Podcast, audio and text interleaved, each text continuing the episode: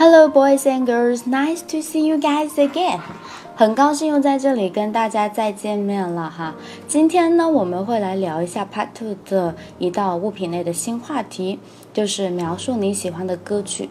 说到物品类的话题，其实这一季呢，总共会有新话题十三个，八个旧话题，所以我们会看到话题的更新也是蛮多的。呃，而且呢，物品类的话题呢，它是没有一个统一的思路。你在描述不同的物品的时候，你可能会用到不同的素材。因此呢，我们今天呢会给大家提供一个物品类的答题思路，叫做外内意义。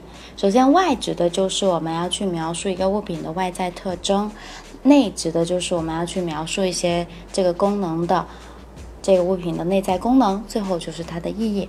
当然，如果我们只讲其中的两点是可以的。例如说，我们在例文中出现的 favorite song，讲述的就是歌曲 See You Again。一开始呢是介绍的是歌曲的外在，例如说这首歌出现在哪部电影中，歌曲的音乐类型是什么。最后讲的是意义，讲的是这首歌是用来缅怀我们《速度与激情》的主角保罗，以及讲述友情的。那么接下来我们就看一下外教给到我们的范文吧。我们的题目是 Describe a favorite song of yours. You should say what this song is about. When you listen to this song for the first time, how often you listen to this song, and explain why you think it is your favorite. 接下来是我们的范文。I know you must be familiar with the song See You Again. It is a collaboration of Charlie Puth and with Kelly Fat. This song is on the soundtrack for the movie Fast and Furious.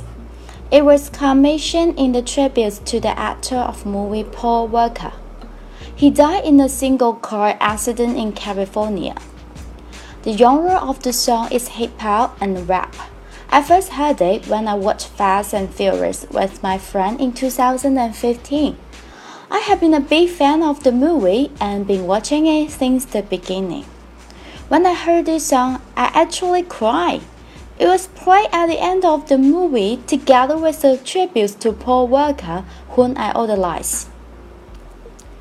The song is about someone longing to see his friend again. It has been a while, and he has many things to tell his friend. He promised to tell him all about it when they see each other again. This person is very dear to him, they had many happy memories together. The song reminds me of the people I encounter in my life. There are some friends that I can consider as family. Listening to this song reminds me of the memories I had with my childhood friend. The bond we have is stronger than other friends I have.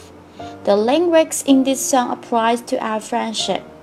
It is part of my song list and will listen to it from time to time. 好，以上就是我们今天的范文。那接下来我们来学习一下我们文章中出现的一些重点词汇。第一个叫做 be familiar with，与什么熟悉。 那么这个词组呢，跟我们其中一个词组叫做 be similar to 长得很像。be similar to 的意思是，呃，与什么相似。collaboration 合作。那由此我们学一个前缀叫 co，co 这个前缀呢，表示把什么东西结合在一起。例如说，我们有个单词叫 combine。结合。Next one, soundtrack. Soundtrack 就是声道、声带的意思，在我们雅思阅读剑桥十一中曾经出现过。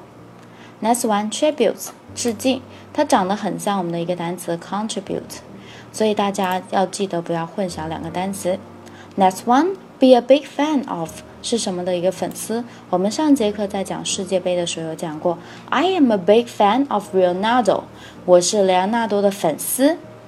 Next one, long to 渴望，它有一些同义词，比如说 be thirsty for, be eager for。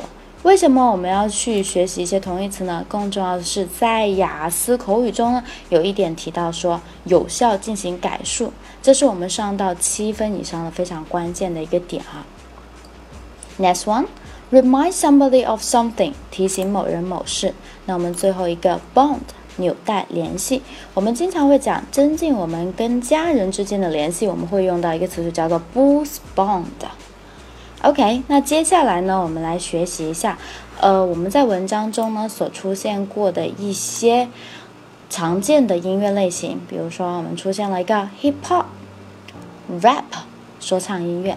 除此之外呢，我们还有一些音乐类型，例如说 classical music 古典乐。不知道大家喜不喜欢这样音乐类型呢？